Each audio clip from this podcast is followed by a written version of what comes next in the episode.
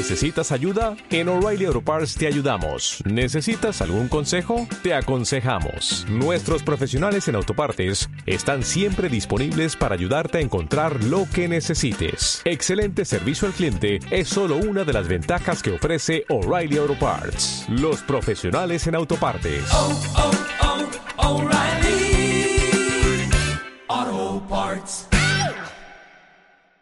El libro del profeta Oseas y vamos a estar leyendo, como les comenté, el capítulo 14, desde el versículo 1 al verso 9. Vamos a dar lectura en el nombre de nuestro Señor Jesucristo. La palabra de Dios dice así, vuelve, oh Israel, a Jehová tu Dios porque por tu pecado has caído. Llevad con vosotros palabras de súplica y volved a Jehová y decidle, quita toda iniquidad y acepta el bien y te ofreceremos la ofrenda de nuestros labios. No nos librará el asirio, no montaremos en caballos, ni nunca más diremos a la obra de, nuestros man- de nuestras manos, dioses nuestros porque en ti el huérfano alcanzará misericordia. Yo sanaré su rebelión, los amaré de pura gracia, porque mi ira se apartó de ellos. Yo seré a Israel como rocío, él florecerá como lirio y extenderá sus raíces como el Líbano. Se extenderán sus ramas y será su gloria como la del olivo y perfumará como el Líbano. Volverán y se sentarán bajo su sombra, serán vivificados como trigo y florecerán como la vid, su olor será como de vino del Líbano. Efraín dirá, ¿qué más tendré yo con los ídolos?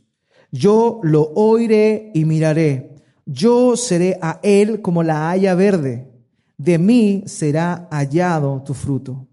¿Quién es sabio para que entienda esto? Y prudente para que lo sepa, porque los caminos de Jehová son rectos y justos andarán por ellos, mas los rebeldes caerán en ellos. Me acompañe, me inclino su rostro y juntos oremos a nuestro Dios. Padre, bendito que estás en los cielos. Tú que tu nombre es santo, tú que tu persona está por sobre todo lo creado tú que habitas en luz inaccesible, tú que estás por encima de todos los principados y gobiernos de este mundo. No hay nada ni nadie que se escape a tu control. Nada puede oponerse ante tu voluntad. Y es a ti a quien oramos, Dios mío. Eres tú nuestro Dios, aquel tan grande, aquel tan inmenso, pero también aquel tan amoroso que de pura gracia dispuso desde antes del principio de los tiempos, en la eternidad pasada, propuso en su corazón darnos eterna redención.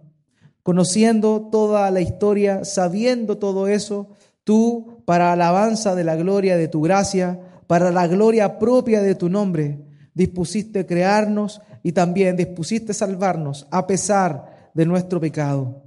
Dios mío, te agradecemos eternamente por eso tan glorioso que tú nos has permitido recibir, que es en primer lugar tu palabra y también mediante ella la salvación. Dios mío, nada sería de nosotros si no fuera por ti. Dios mío, nada podríamos nosotros eh, hacer, de nada podríamos jactarnos si no fuera por tu eterna gracia derramada en nuestro corazón.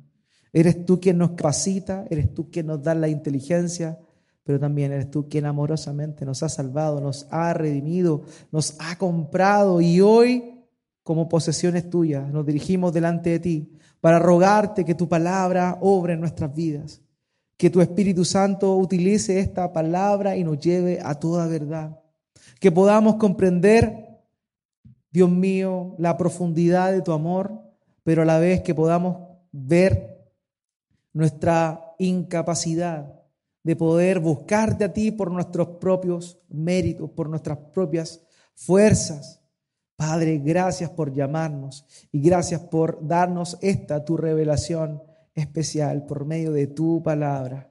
Dios mío, te ruego que esta mañana uses mi vida como pastor para poder bendecir la vida de mis hermanos y también de las personas que nos visitan. Te ruego, Padre, que tú seas sobrando en nosotros. Utiliza mis labios, eh, que, tus, que tu Espíritu Santo guíe el corazón de mis hermanos, que pongas un oído atento, pero por sobre todo un corazón dispuesto a recibir aquello que les toca, aquello que les corresponde para cada uno, Señor. Todos nos vemos enfrentados a tu palabra. Todos somos confrontados con esto. Y te rogamos, Padre, que podamos salir bendecidos, apaleados muchas veces, pero sí animados por, por, ti mismo a seguir adelante en este hermoso caminar que es el conocerte a ti, el único Dios verdadero, y a Jesucristo a quien tú has enviado. Gracias, Padre, te damos en el nombre de Cristo Jesús. Oramos. Amén. Hermanos míos, esta mañana hemos llegado al último de los sermones sobre la serie del libro del profeta Oseas. Dicen por ahí que todo lo bueno tiene final. Y la verdad es que este libro ya se nos ha quedado corto. Ya hemos terminado de analizarlo. Sin embargo, sabemos que cada vez más eh, vamos a seguir extrayendo las tremendas verdades que la palabra de Dios nos muestra por medio de este hermoso, este hermoso libro. Sabemos que toda la palabra es inspirada por Dios y útil para redarguir, para instruir, para corregirnos, para llevarnos, con el propósito de que, de que seamos enteramente preparados para toda buena obra. Y es por eso que hemos analizado este libro no tan popular, dentro de lo que son las series de predicaciones dentro de las iglesias cristianas. Sin embargo, hemos sido totalmente bendecidos, por lo menos yo, no sé usted, pero por lo menos yo he sido sumamente bendecido con la palabra de Dios y en particular con este maravilloso libro del profeta Oseas. Hemos visto aquí en este libro la dureza del corazón del famoso pueblo de Dios, la falta de reverencia ante aquel que los sacó de la esclavitud y los llamó a la libertad. Hemos también visto la tendencia a reemplazar a Dios y poner en su lugar a muchos ídolos que eran parte de la vida del pueblo de Israel, en particular el reino del norte al cual nos estamos refiriendo. Nunca olvidemos eso, o sea, el Israel que mencionamos acá es el reino del norte, llamado también Efraín o, Samaria.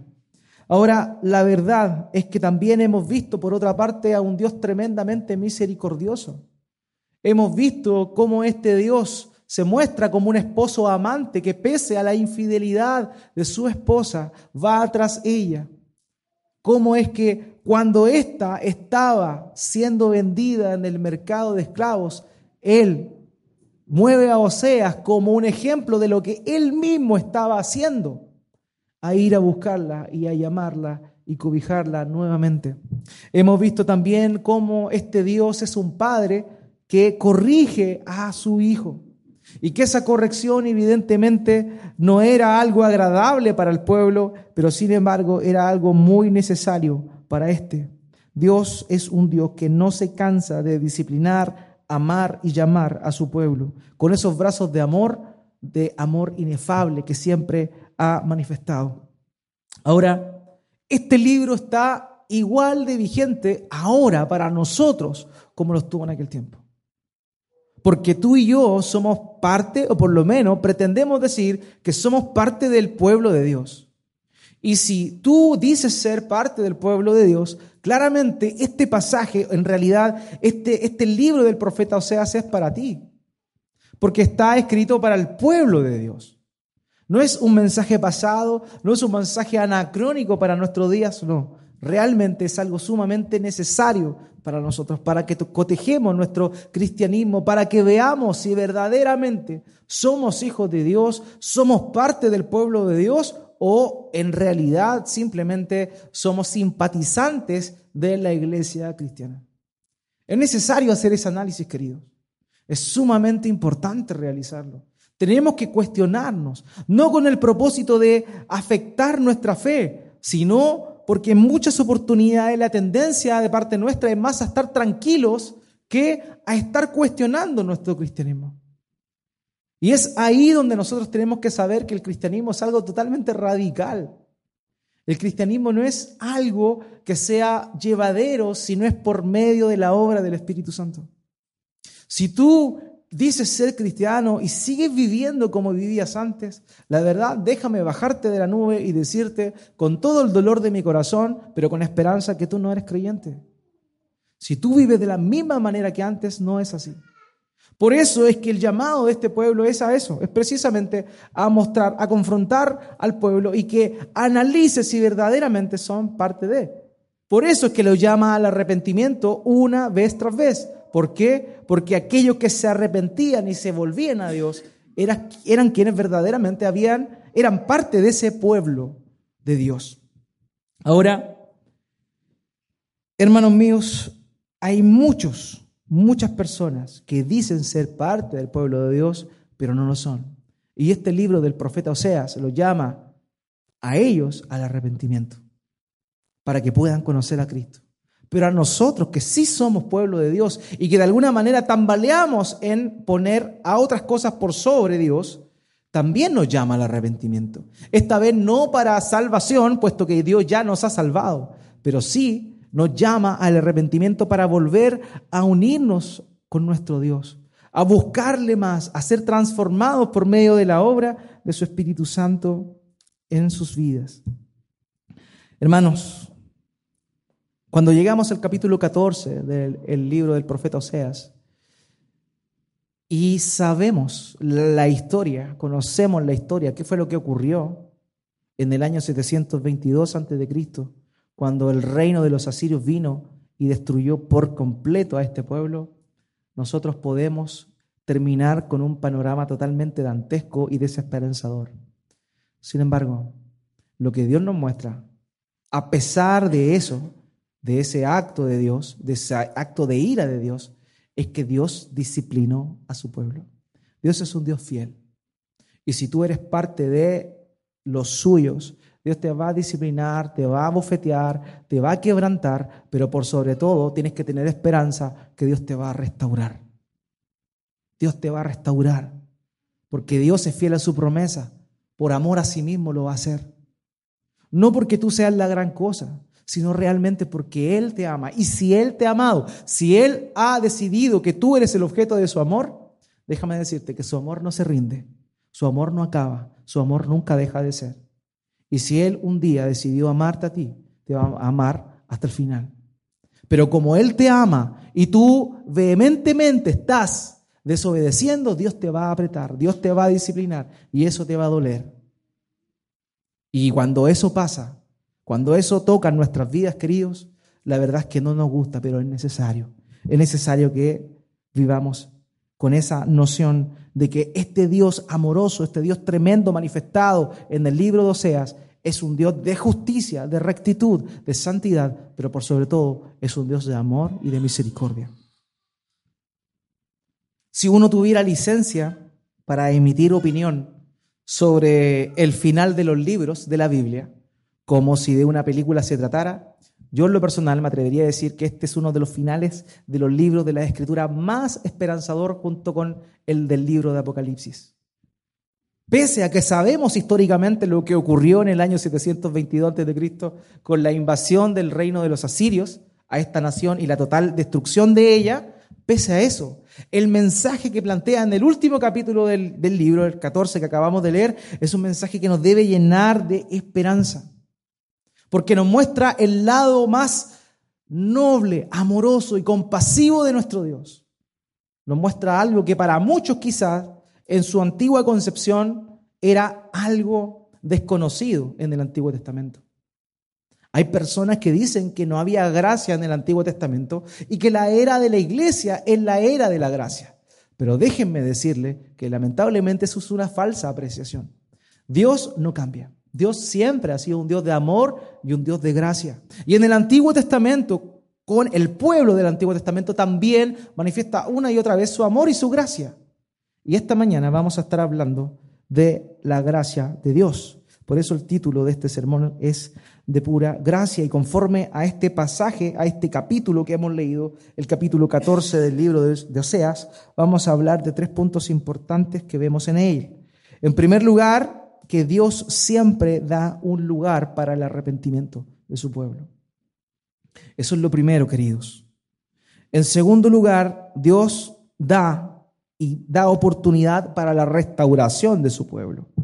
Y en tercer lugar, vamos a contemplar el gran final, el broche de oro con el cual Dios cierra el mensaje que le da a este pueblo, al pueblo de Israel. Hermano mío, Dios siempre da un lugar para el arrepentimiento. Siempre. A este pueblo desobediente, a este pueblo rebelde, una y otra vez. No tan solo por medio del profeta Oseas, sino también de muchos otros profetas le habló a este pueblo, llamándole al arrepentimiento, removiendo su corazón. Él lo llama, le llama la atención. Y no es desconocido para nosotros que Dios manifiesta su amor y su compasión por medio de su paciencia. Mi hermano, hace un rato meditaba sobre la paciencia de Dios. Y es tremenda la paciencia de Dios, porque una de las características de su amor, de su bondad, su misericordia, también es su paciencia. Dios tiene paciencia con nosotros. Ahora, no tan solo esa paciencia, ese amor y esa oportunidad que Dios da al pecador para arrepentirse se ve en, en el hecho de que Él retarde su juicio sobre las personas, sino que también Él da una y otra oportunidad vez tras vez. Querido, ninguno de los que estamos presentes aquí puede decir que Dios nos, no nos ha dado oportunidades para volvernos a Él. Nadie puede decir eso. Porque el solo hecho de que abramos nuestros ojos es una oportunidad que Dios nos está dando para volvernos a Él. Y eso es un acto de la paciencia y de la bondad de Dios. Segunda de Pedro, capítulo 3, versículo 9. El apóstol Pedro le dice a las iglesias, este este hermoso verso que mi hermano citaba hace un rato también.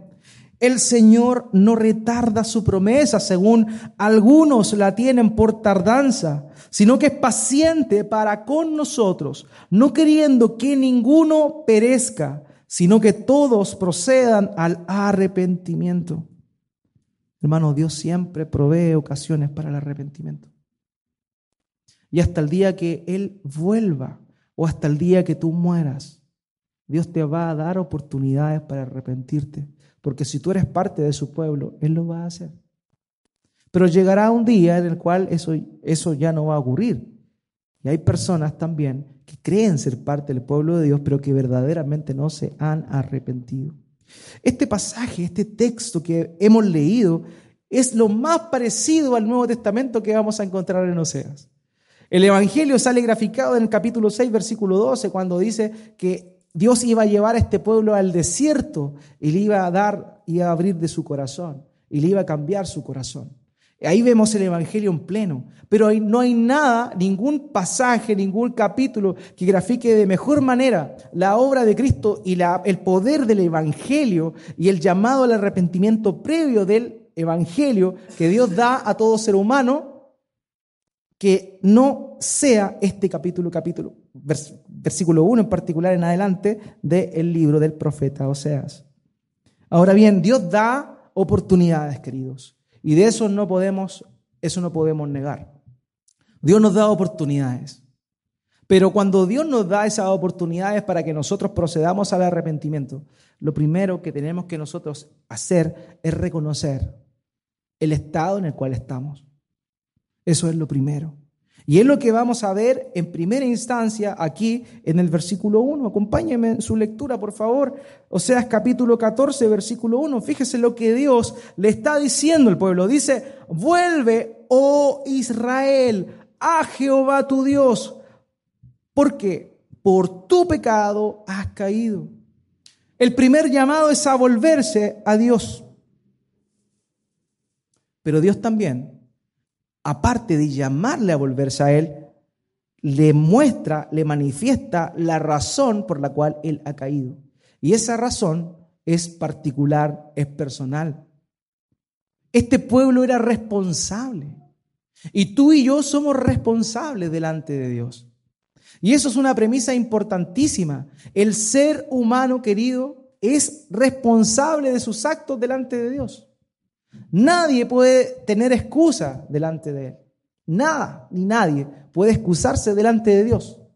Porque cada uno de nosotros somos responsables. Y Dios exige que el hombre reconozca su pecado. Por eso le dice, vuelve, oh Israel, a Jehová tu Dios, porque por tu pecado has caído.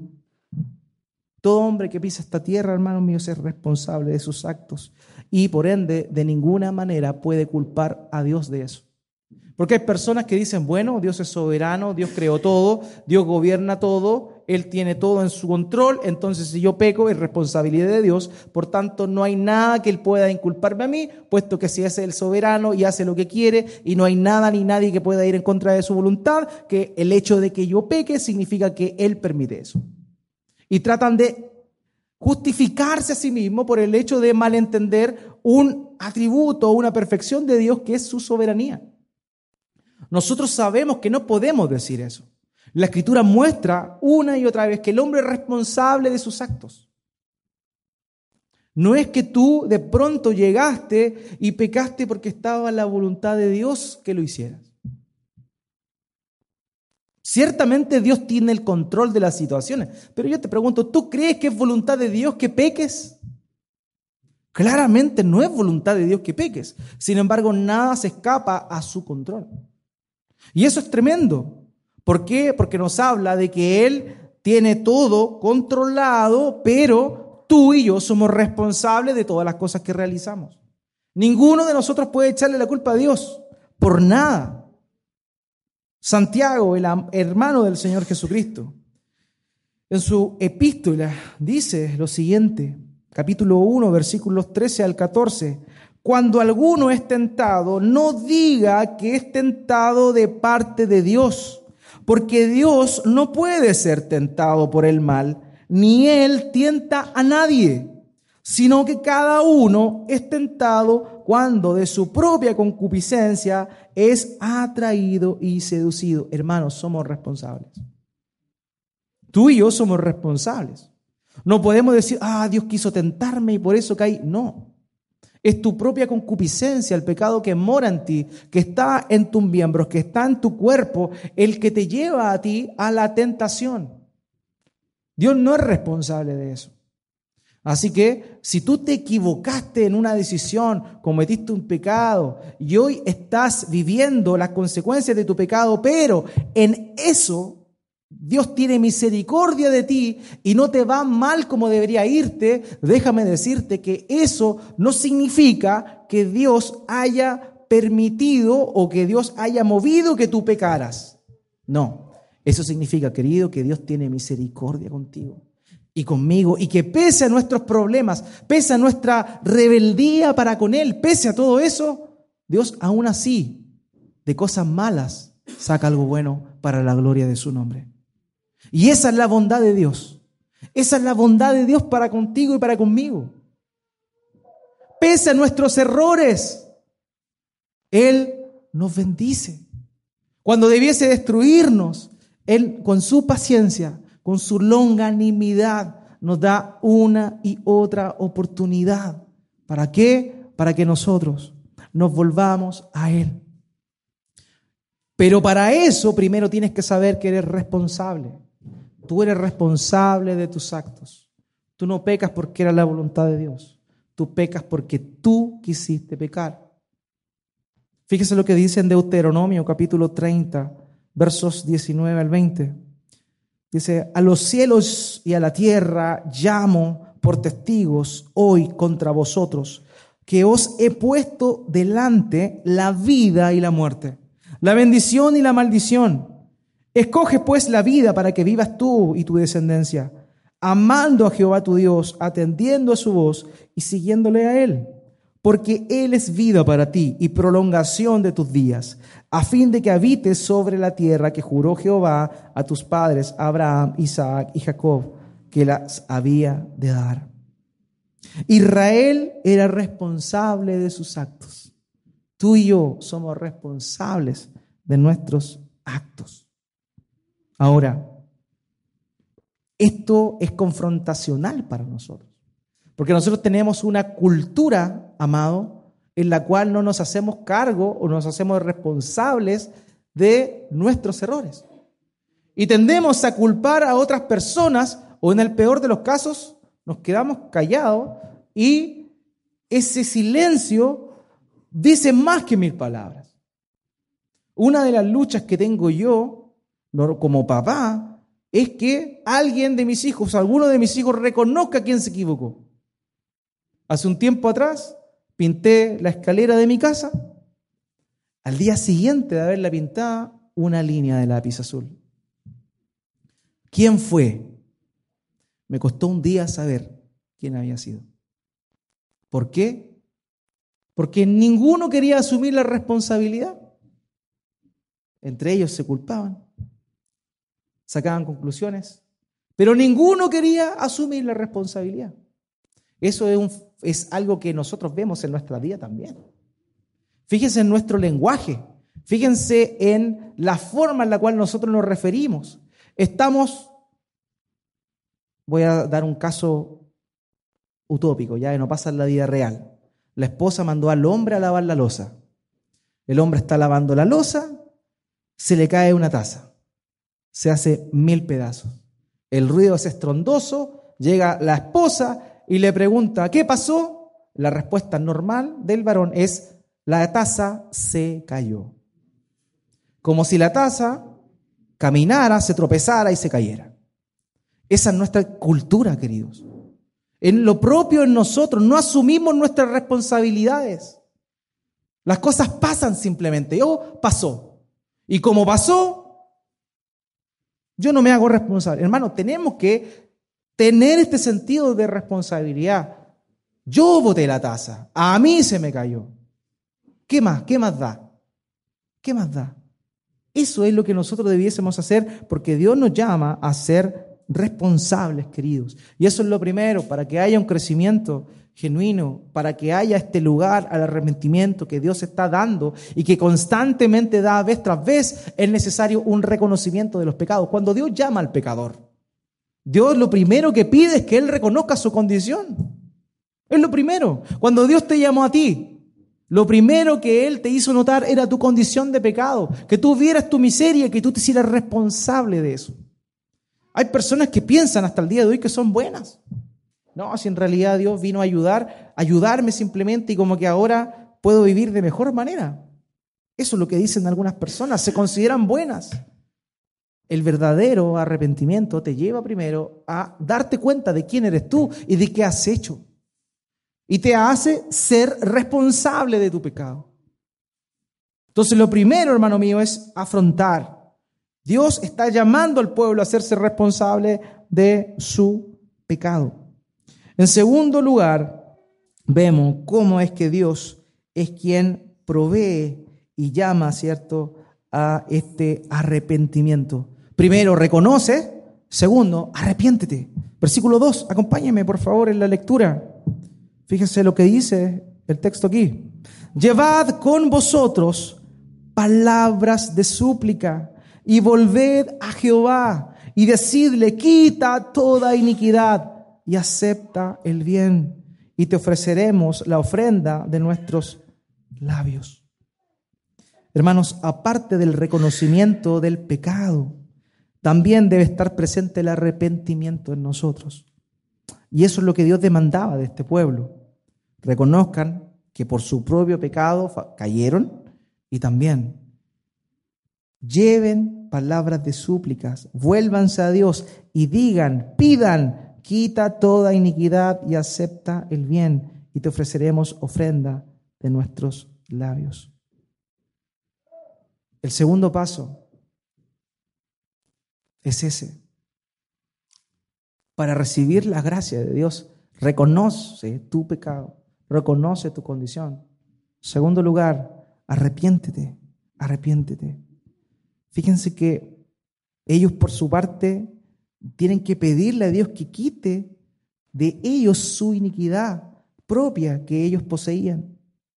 Iniquidad quiere decir que Dios les quite la culpa, pero no que le quite la culpa en el sentido de que no se sientan culpables, sino que les quite esa culpa que cada vez los lleva a cometer más y más pecados y alejarse de Dios. Esa es la segunda etapa, la etapa del arrepentimiento. Ahora es interesante porque el texto hebreo en este versículo, en el versículo 2, hace una comparación entre los sacrificios de bueyes y los sacrificios de labios. El sacrificio de labio de confesión de pecado y de reconocimiento de la condición en la cual se encuentra el hombre. Dice, y te ofreceremos la ofrenda de nuestros labios.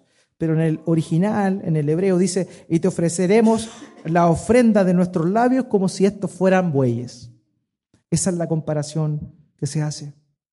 Hermanos, es necesario esto, reconocimiento, en primer lugar. Reconoce tu condición, reconoce tu pecado. Segundo lugar, arrepentimiento. Arrepiéntete. Profiere palabras delante de Dios en la cual tú reconoces tu condición. Reconoces eso y pides perdón delante de Dios y le ruegas que Él quite tu iniquidad. Eso es lo único que es, es un sacrificio agradable delante de Él. Nada más. No hay nada que tú puedas hacer para alcanzar gracia, para alcanzar el favor de Dios. Es Él quien dispensa ese favor.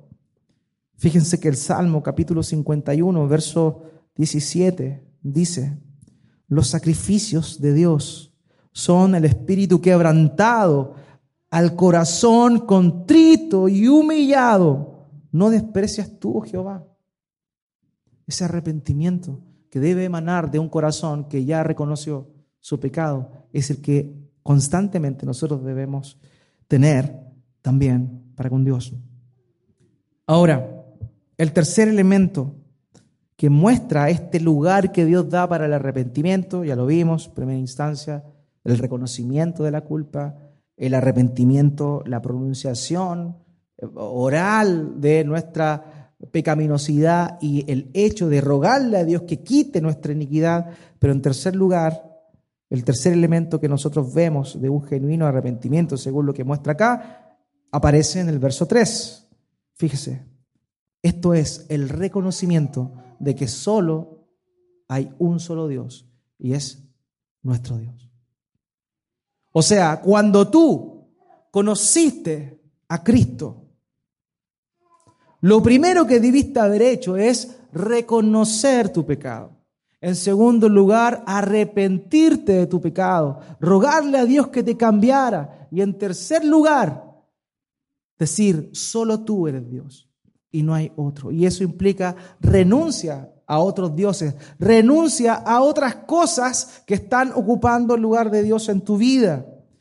Versículo 3 del capítulo 14 de Oseas, fíjese lo que dice no nos librará el asirio. No montaremos en caballos, ni nunca más diremos a la obra de nuestras manos, dioses nuestros, porque en ti el huérfano alcanzará misericordia.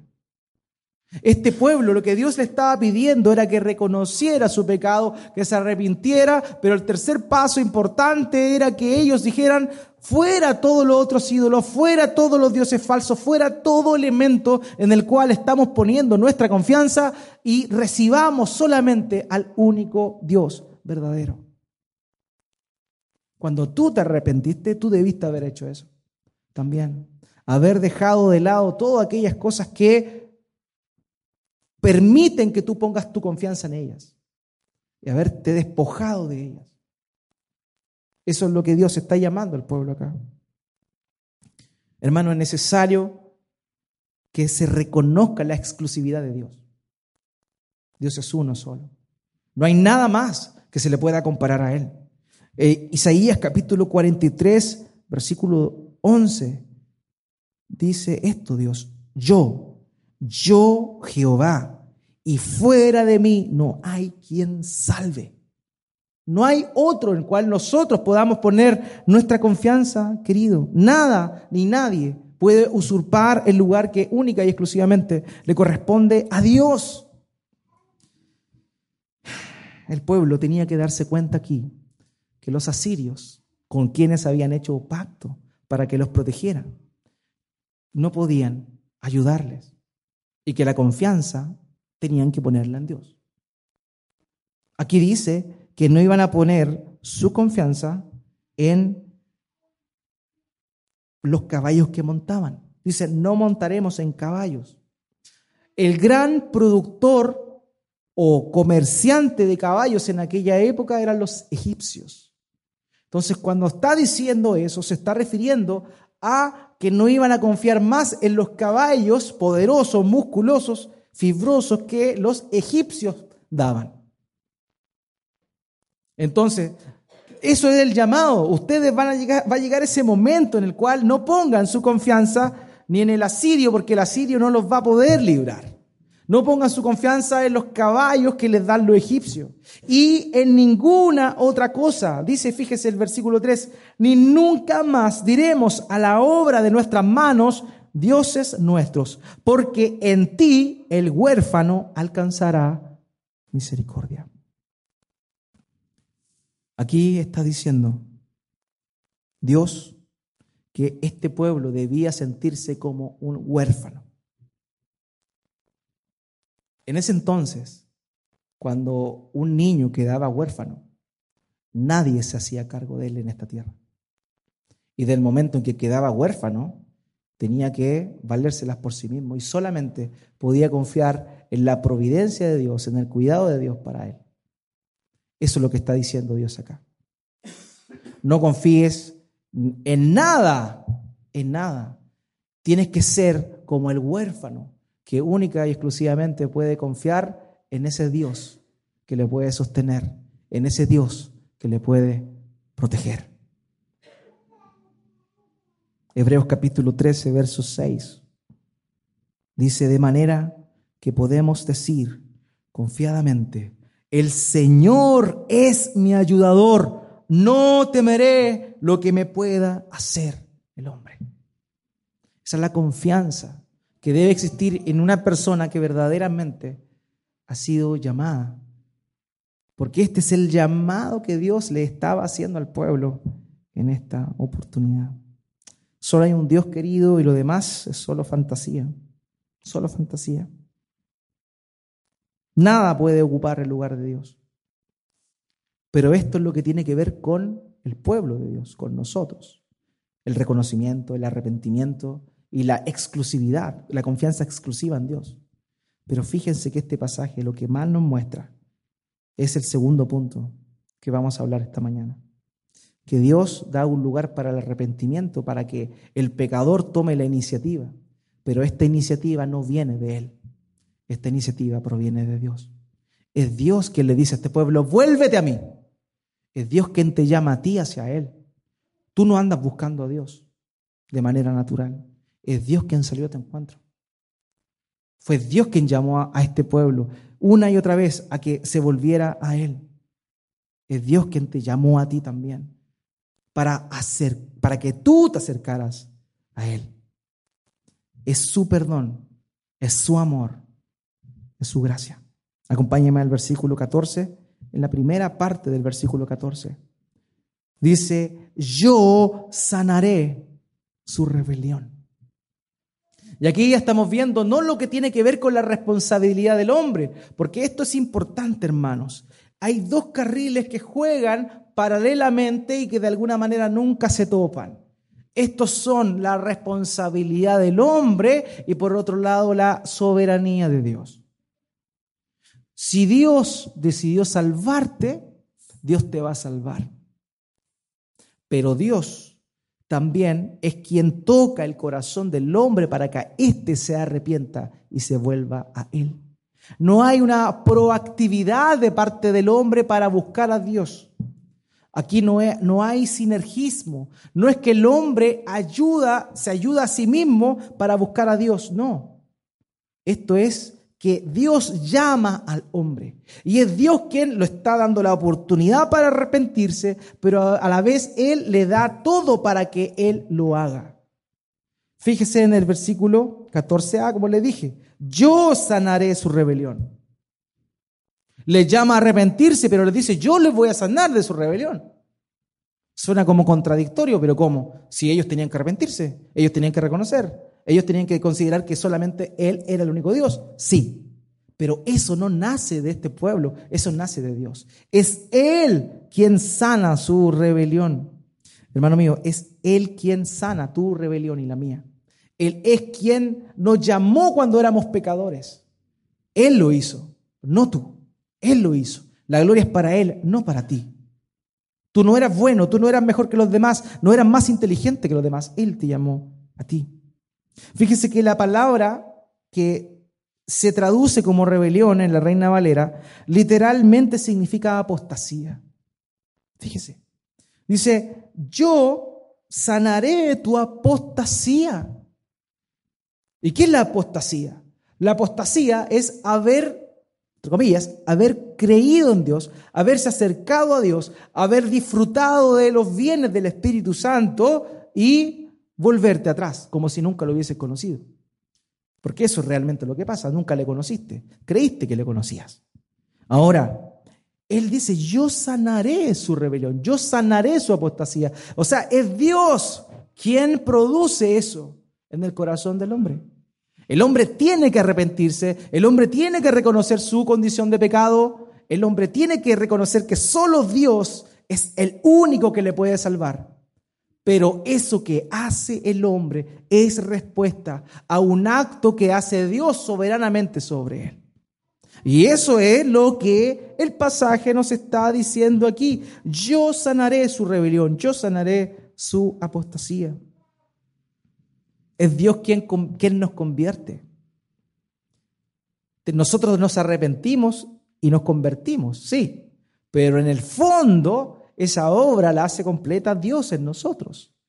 En Jeremías capítulo 31, versículo 18, dice esto la palabra de Dios.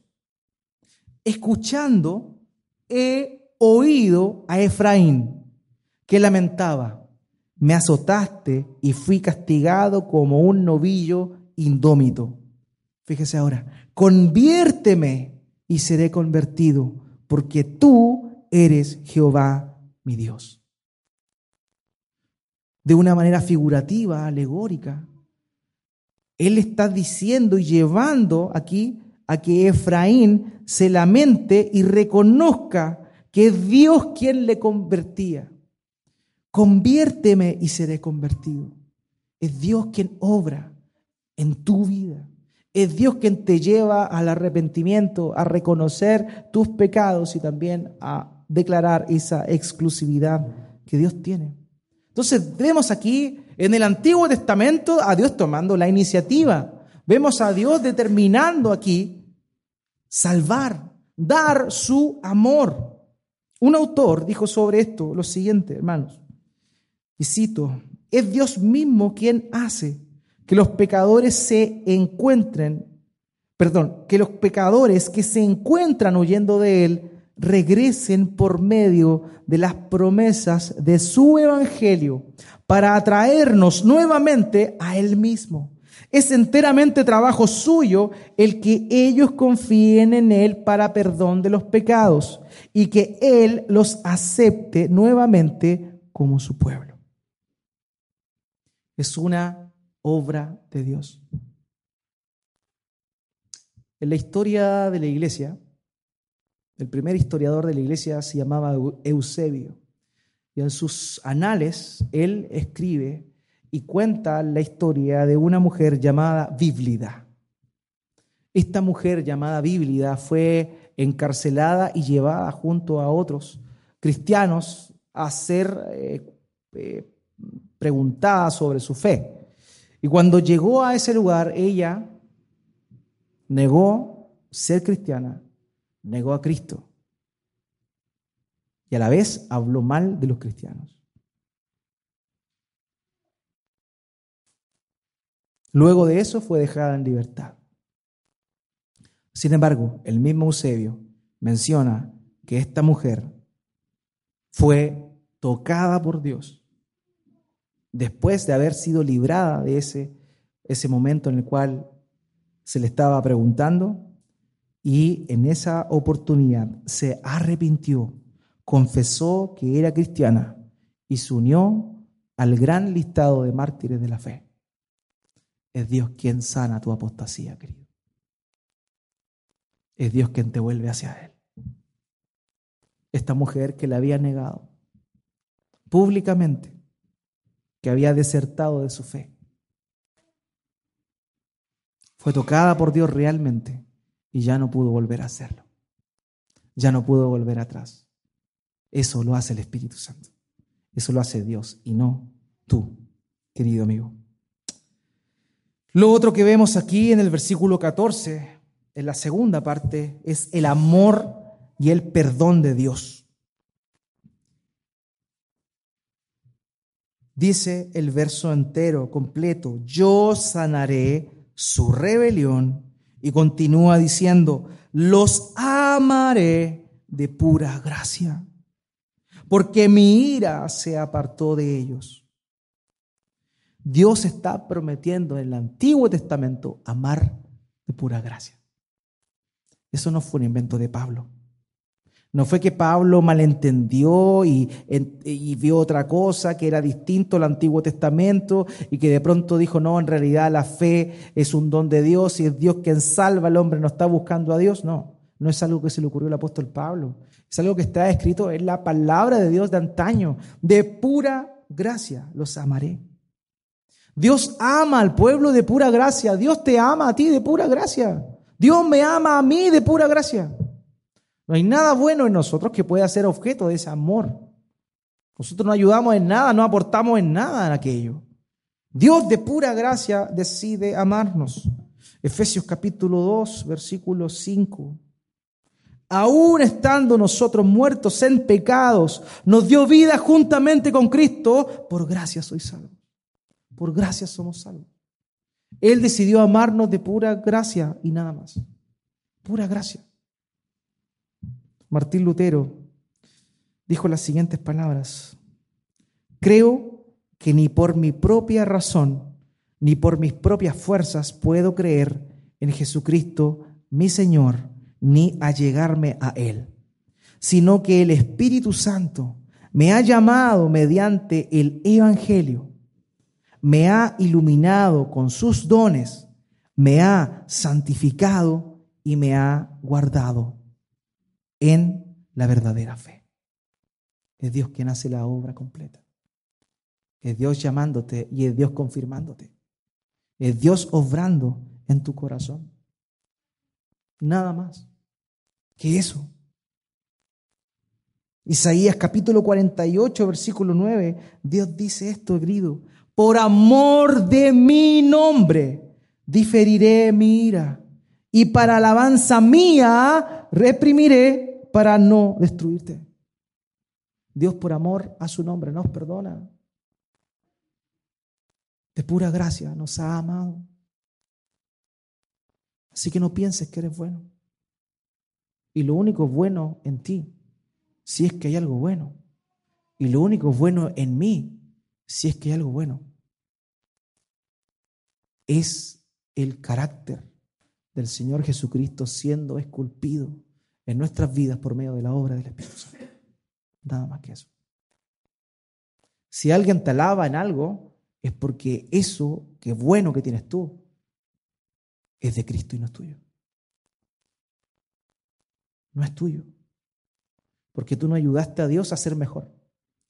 No es que tú hayas sido bueno y Dios te está ayudando a ser mejor. No, no había nada bueno en ti.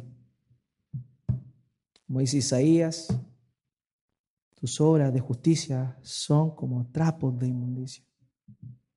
Y lo inmundo que se está refiriendo ahí verdaderamente era considerado como inmundo. Dios es quien cura la rebelión. Dios es quien ama y también perdona. Los amaré de pura gracia, porque mi ira se apartó de ellos. Fue Él quien decidió apartar su ira de nosotros. Él. Y Él mismo, Dios mismo, propone a este medio de propiciación para aplacar su ira, que es su Hijo Jesucristo. El tercer elemento, querido, es la restauración que Dios está ofreciendo acá. Acompáñeme al versículo 5 al 8. yo seré a Israel como el rocío. Él florecerá como lirio y extenderá sus raíces como el Líbano. Se extenderán sus armas y será su gloria como la del olivo y perfumará como el Líbano. Volverán y se sentarán bajo su sombra, serán vivificados como trigo y florecerán como la vid. Su olor será como el vino del Líbano. Efraín dirá, ¿qué más tendré yo con los ídolos? Yo lo oiré y miraré. Yo seré a él como la haya verde. De mí será hallado tu fruto. Las promesas que se dan en estos pasajes, de una forma alegórica, son tremendamente importantes para este pueblo, que sin duda alguna fue destruido y que nunca más volvió a restablecerse como tal, pero que nosotros sabemos que tienen cumplimiento perfecto en Cristo. Versículo 5 dice, yo seré a Israel como el rocío. Israel en la época del verano, el calor es tan álgido, tan fuerte, que si no fuera por el rocío que noche tras noche cae, todas las cosechas se quemarían. Eso es lo que está diciendo Dios acá. Yo seré para Israel como el rocío, como ese bálsamo que los, mantiene todavía pese a su infidelidad, y florecerá como el lirio. El día de hoy no se encuentran muchos lirios en Israel es una flor bastante escasa. Sin embargo, es una flor maravillosa, bonita, preciosa, que probablemente en la antigüedad se, era eh, bastante, eh, había mucha variedad en aquel, en aquel lugar. Y dice, y extenderá sus raíces como el Líbano. Y aquí es importante notar esto, hay tres alusiones que se hacen al Líbano y en particular al cedro del Líbano. Y es que este árbol era el, árbol más alto, más fuerte y más noble que había. Normalmente los árboles altos eran, no se podían utilizar. Sin embargo, este árbol del Líbano, este cedro del Líbano, tenía la capacidad de, o la propiedad de poder ser empleado para muchas cosas, por la calidad de su madera y también por el tamaño que este, que este tenía. Dios está comparando la restauración y el valor de este pueblo como los cedros del Líbano. Dios te perdona y Dios te restaura. Y Dios te lleva y te usa conforme a sus propósitos, como Él quiere, pero para la gloria de su nombre. Él te mantiene, Él te embellece, se extenderán sus ramas y será su gloria como la del olivo. Dios se glorifica en tu vida. Eso es lo que nos está mostrando aquí el pasaje. Ahora bien, en el versículo 4, 9, perdón, nos encontramos con el gran final. ¿Qué mejor manera de terminar un libro como este que una frase proverbial como la que nosotros vemos acá? Versículo 9, por favor, acompáñeme. ¿Quién es sabio para que entienda esto. Y prudente para que lo sepa. Porque los caminos de Jehová son rectos y los justos andarán por ellos. Mas los rebeldes caerán en ellos.